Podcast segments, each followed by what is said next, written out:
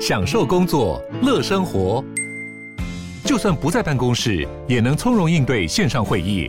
HP Dragonfly 透过专业的 HP Presence 设计，内建降噪及会议快速键，搭配清晰的 Bang & Olufsen 音效，增强音讯及视讯功能。HP Dragonfly 顶级商务笔电，采用 Windows 11专业版，让您在会议中享有最佳的视觉和听觉品质。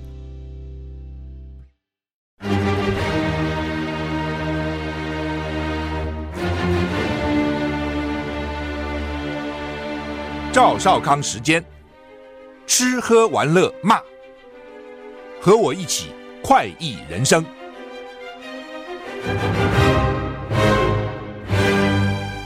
我是赵少康，欢迎回来到赵少康时间的现场。气象局讲呢，今天的冷空气稍微增强啊，上半天的水汽比较多，北部东半部地区及中南部山区有局部短暂雨哈，午后。啊，午后配合热力作用影响，中南部山区雨势会加大，所以你要外出活动要带雨伞或穿雨衣哈，带或带雨衣哈。基隆清晨五点低温十五点三度，还蛮低的哈。嘉义以北及东半部低温十九到二十二度，南部低温二三到二十五度哈。高温新竹以北及宜兰二十到二十二度，北台湾凉哦，花东二十四到二十六度，中南部二八到三十度，日夜温差大。吴德荣说明天开始封面远离。明天是礼拜四、四五六到礼拜六白天各地多云到晴啊，气温逐日回升，渐渐转热哈。礼拜五、礼拜六北台湾温度会升到三十度，中部三十二度，南部三十四度。周六晚上到下礼拜一，另外一个封面带来了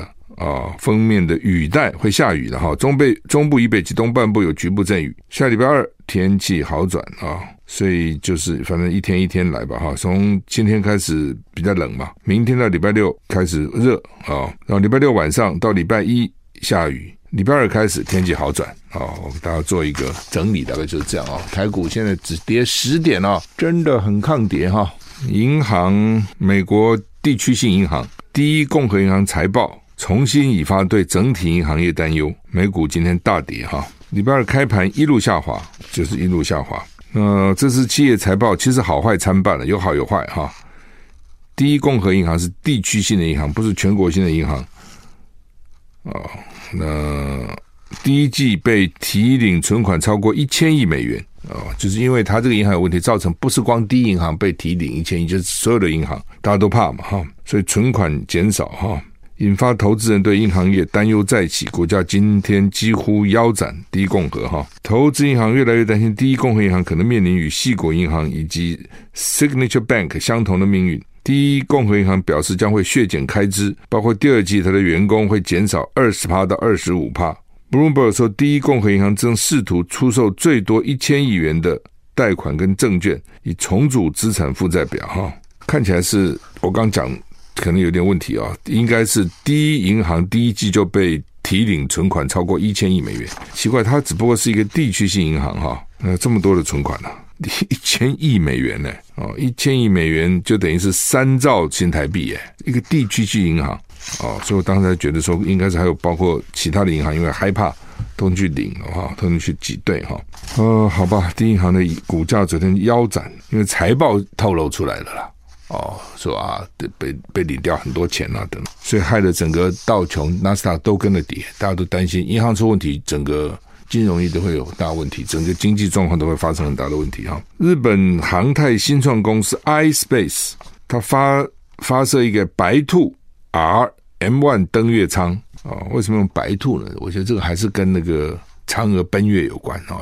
你看韩国、日本呢，很多的典故啊，或者等等哈。风俗礼仪习惯、服装哦等等，都跟中国关系很密切哦。白兔 R M One 登月舱今天二十六号凌晨尝试降落登陆月球，不过呢，降落的时候跟东京地面的控制人员失联，想挑战成为民间企业登陆月球的首例，恐怕以失败告终。过去的政府哦，俄罗斯啦，哦，美国啦，都是政府。日本公司叫 iSpace。白兔号今天凌晨挑战登陆月球，网络直播人数一度超过四万四千人直播在看。不过在进行最后十公尺降落的时候，跟地面的飞行控制人员失去联系。当时时速二十五公里，飞行控制员看着荧幕，试图了解发生什么事。工程师也试图与白兔号再次取得联系。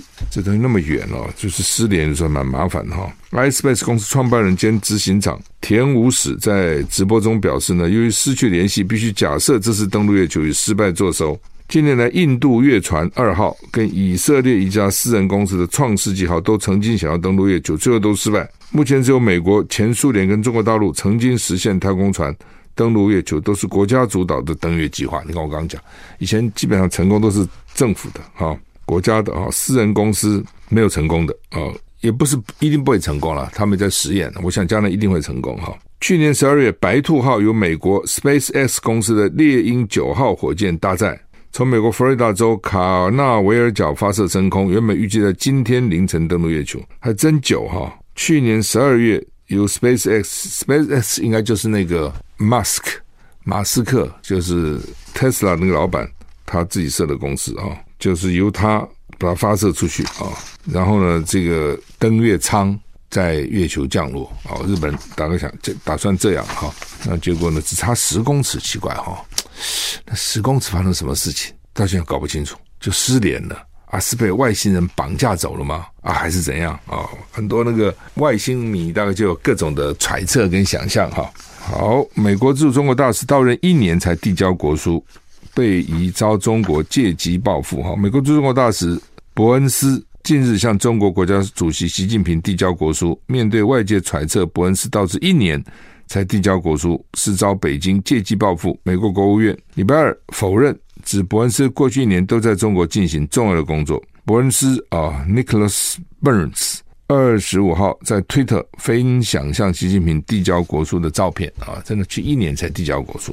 美国参议院二零二一年十二月以七十五票赞成、十八票反对票数同意伯恩斯在美中关系紧张之际出任美国。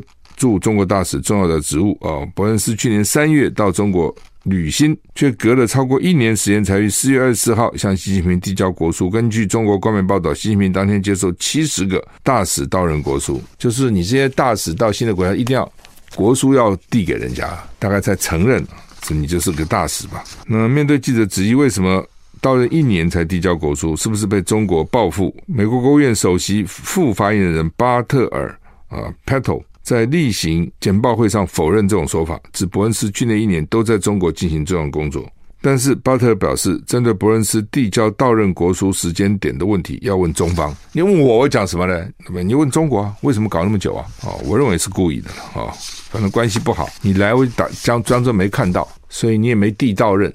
哦，我也不会跟你进行什么外交上的这些活动。那国务院说他很忙，是也有可能了，他工作还在做。他就算中国不承认他是大使，他还是大使啊，在美国大使馆里面他还是大使啊，是美国政府派来的。好，马英九今天要出席希腊德尔菲经济论坛开幕式，这个主办单位改他的头衔啊，把他改成前台北领导人。外交部呼吁。马英九在明显没有被更正以前呢，应该审慎评估是不是要参加这个会议。马英九有个基金会啊，基金会回答，外交部日前声称，经其立洽，主办单位已更改，请外交部负起责任，妥善处理。就外外交部，你帮我去改吧。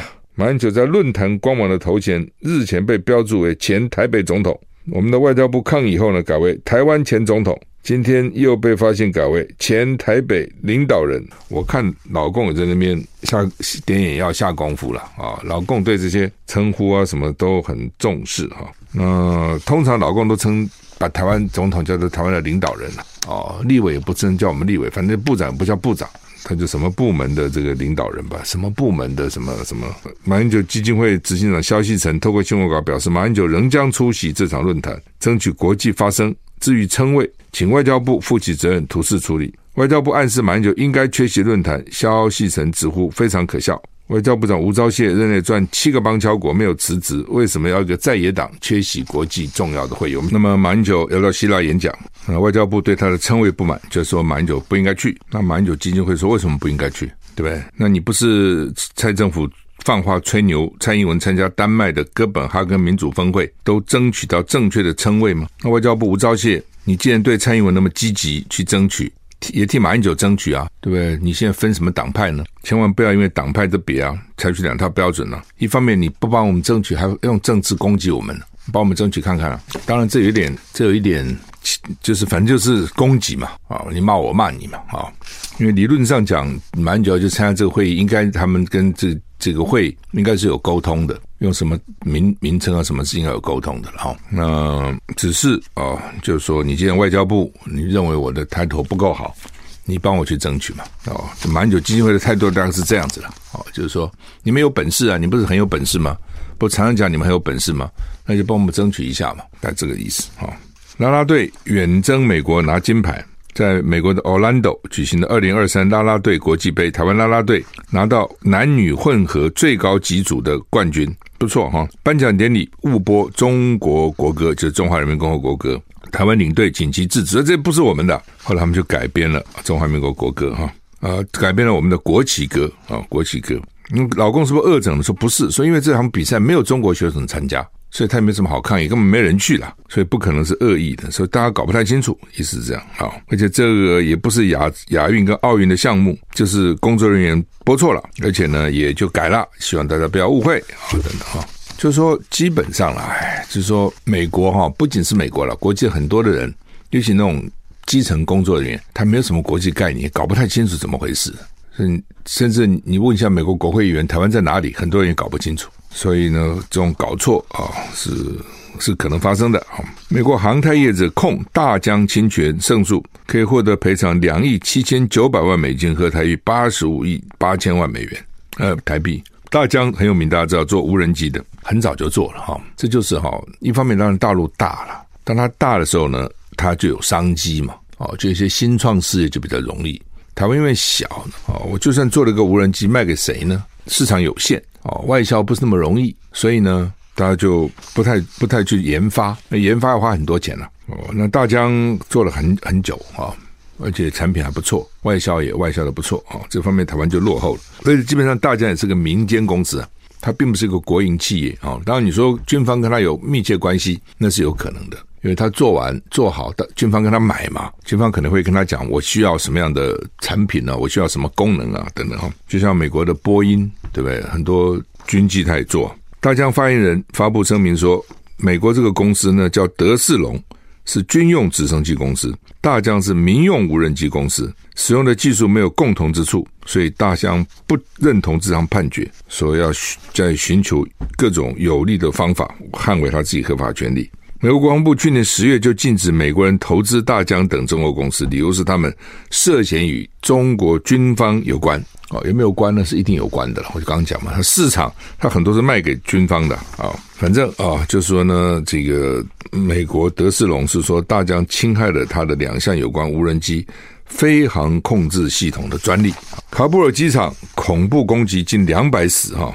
二零二一年发生在阿富汗卡布尔机场的爆炸案，造成一百七十平民。跟十三个美军死亡。美国白宫官员指出，应该对这个事情负责的伊斯兰国主谋已经被塔利班击毙。这是一年多以前发生的事了哈。这个机场发生恐怖攻击，大家都忘了。现在想起来吧，哈，当时死了真的将近两百人哈。当时大家就要逃离塔利班控制的阿富汗。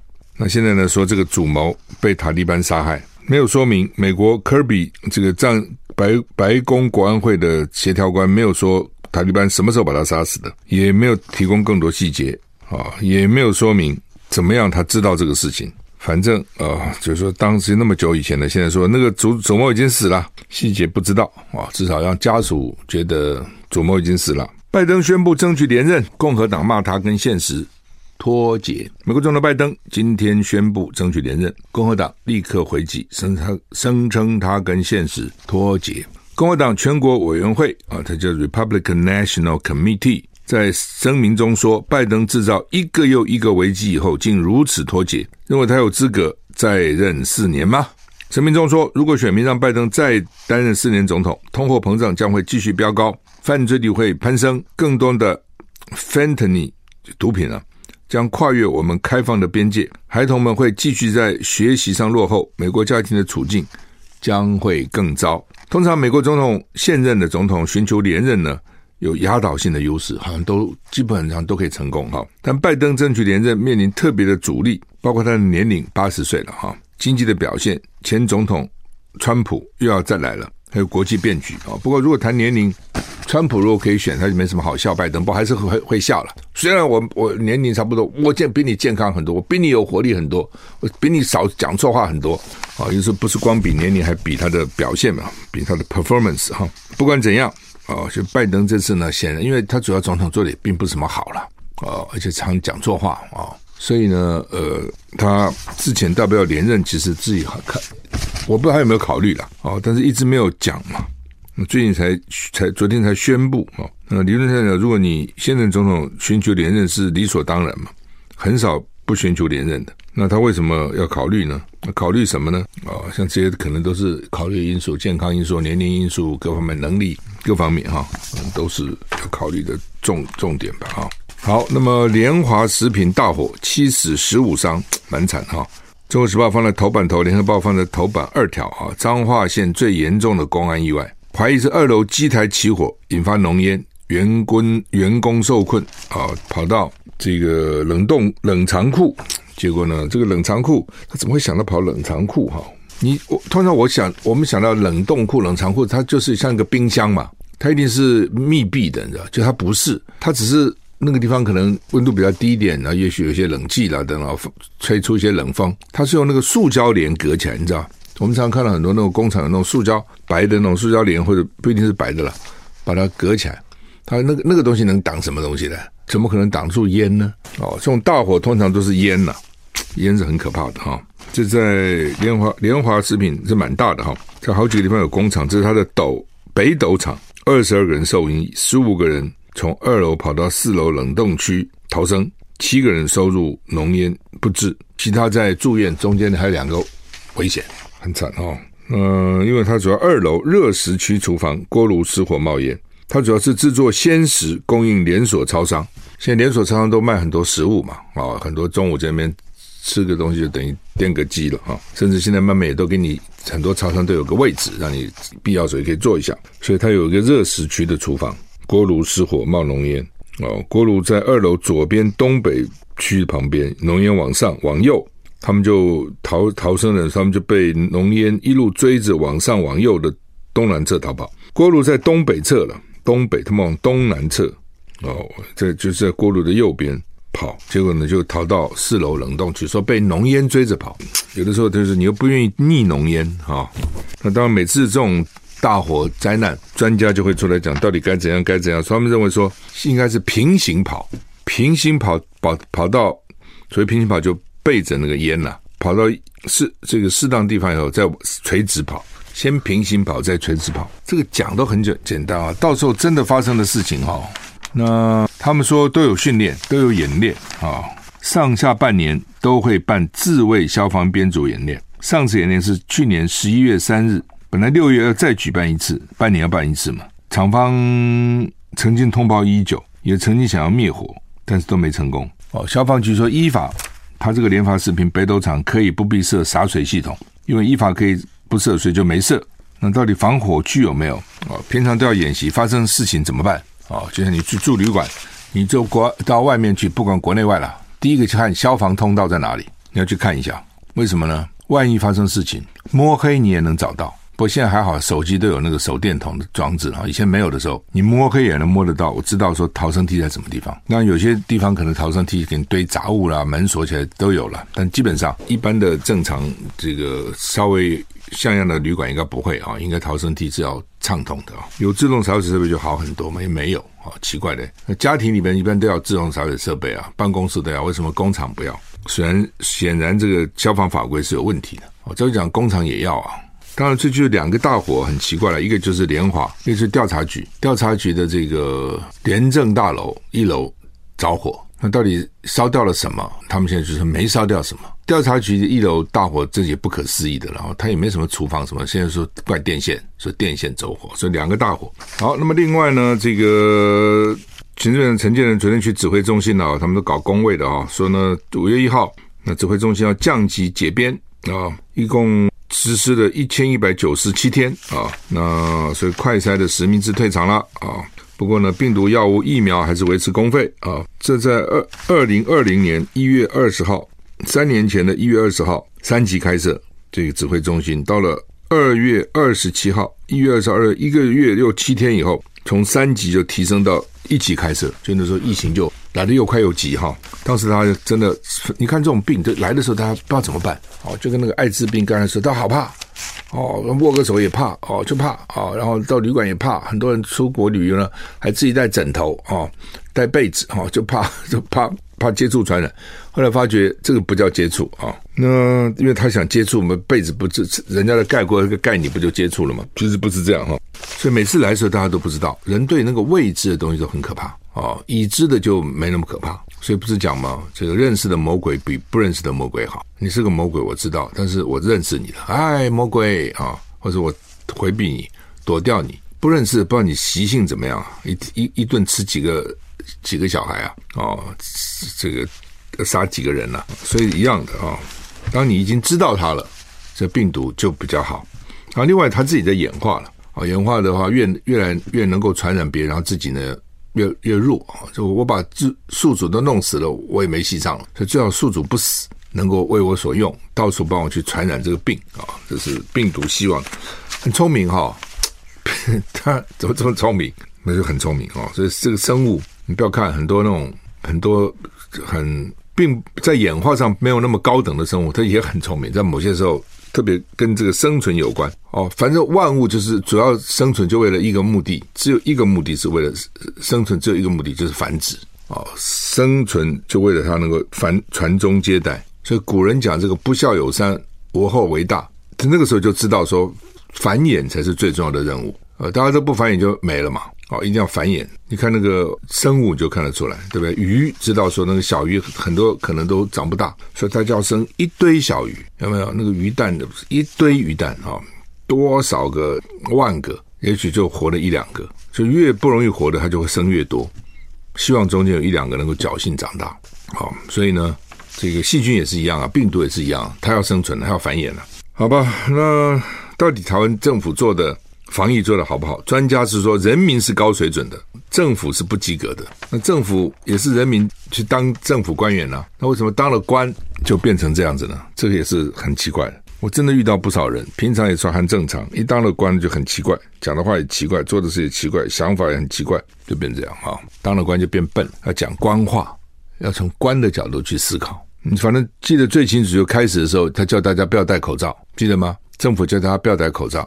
还在电视上宣导说不必戴口罩哦，那时候马英九什么爱戴口罩被骂，你们错误示范。后来还是为为什么？因为那时候口罩不够，他就叫大家不要戴口罩。后来发觉不行了，口罩也慢慢多了，然后呢不戴也不行了，就又规定了非要戴不可，不戴要处罚。那最早是叫大家不戴不戴，结果要什么什么没有哦。民进党这个政府的他的本质就是很会吵架，很会骂人，能力很差，所以呢该做的事他都没做或做不好。为什么呢？因为每天脑筋都想政治，政治当然很重要。你当政务官当然要想政治，但是你不能每天想的是这个东西啊！你还是要解决人民痛苦最重要。所以呢，那人民当然是自求多福了，知道你的政府是这样，所以自己该戴口罩戴口罩哦，自己该什么自己都干。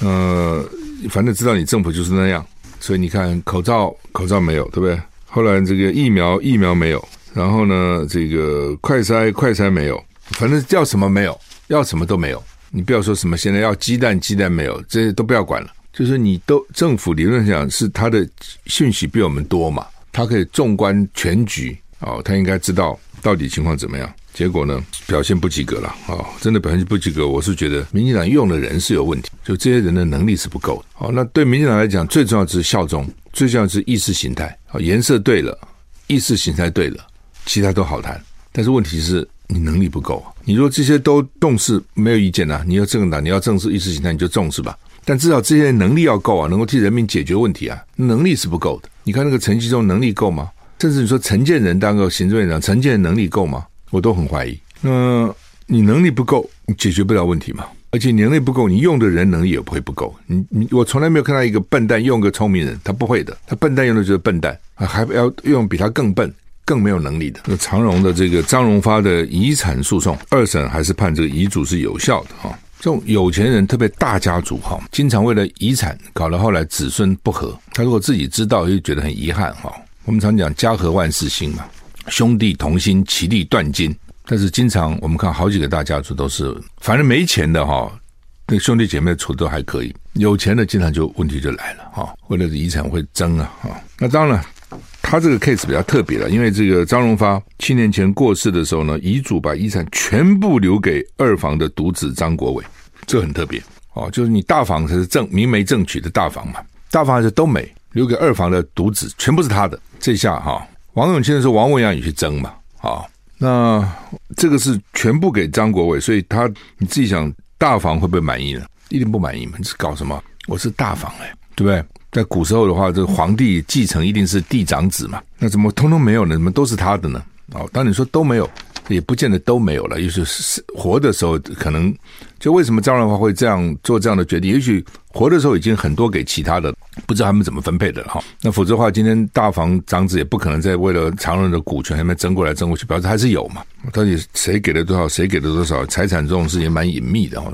为了遗产税，很多时候也不讲啊，有没有藏在哪个地方也不知道哈。好，那么一审说他张国伟赢了，二审还是赢了。那你现在要告诉你，只有讲说遗嘱是假的，或是做遗嘱的时候他脑筋不清楚了，所以那个遗嘱已经不能够不能够作为遗嘱了。就一般的财产分就是平分嘛，太配偶先分一半了哦，配偶先分一半，然后剩下一半呢，大家再平分。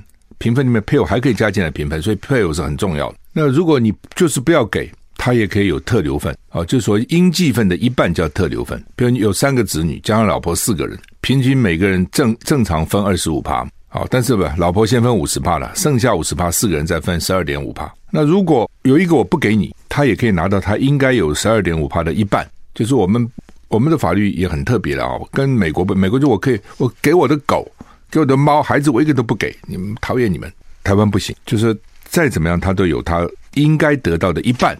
这叫特留份，那所以他们还是有的啊。就是说，我看这边有分析嘛，说现在算来算去，哦，这个张荣发大概有两百四十亿的遗产，把其他的继承人的特留份扣掉以后呢，张国伟至少可以拿一百四十亿，两百四四十亿的一百四十亿，就是说，还其他兄弟还是有的，就按照那个特留份哦，应该得的一半叫特留份。就你就算说我有十个孩子，我都给某个人。法律上也不允许的，你还是要给其他。比如举来讲，你你你应该分配给十个人，一个人十趴嘛。我说我都给你，不行。其他的九个人还是可以拿他十趴的一半，所以九五四十五，你拿五十五趴，他拿其他人各分掉五趴。啊，如如果你有十个孩子的话，那律师是说要小心，最好找律师公证啊，呃，最好找公证或找律师去这个作证啊。呃，如果说是用嘴巴讲，最好录音录影啊等等。哦，自自书说自己写，有的时候呢也不知道是不是真的自己写的。我记得香港那个什么小甜甜谁也是为了这个遗嘱没辩论，他不是给台湾一个算命的嘛？哦，是这种这种最怕就突然暴毙，好好的突然就不见了。一种是根本遗书都没有，他没有想会自己会死嘛？因为就是遗书别人认为说这是假的啊、是代笔的，或者伪造的，或者是说他脑筋不清楚的时候写的。等等等，类似这样哈，那你就要证明说他当时是要找出资料，是他脑筋是清楚的，并没有不清楚啊。等等，好吧，这个新北的议会哈，昨天啊，这个他们变更议程了哈，让侯友宜能够先总咨询，原来要到六月中才会总咨询完了啊。当然，这是每个人都有每个人自己的固执的地方，那个官越大的，钱越多的越固执。他因为第一个他到那个位置，他觉得我自己主张是对的嘛。啊，第二他过去的经验，觉得我就是一路。这这样坚持，我就个性就是这样，我才会有今天呢、那侯宇的坚持是，我也我不懂，他非要把他那个总咨询搞完，他才要宣布，他可能这个意思。那对我来看，我觉得没什么差嘛。你要选就选了，你跟那个总咨询什么时候有什么差别呢？那所以新北市议会他就为了配合他，所以呢就搬干脆把总咨询提前好了，这样总咨询提前完，他就可以宣布了。我觉得意思是这样哈。那所以这个，那民进党当然反对嘛，本来在野党就是反对的嘛。在在新北市来讲，民进党是在野党哦，当然就骂他了，批评他了哦，说本来昨天不签到，后来发现不签到没什么用啊，还是签吧，签了去骂哦，看起来就是这样子哦。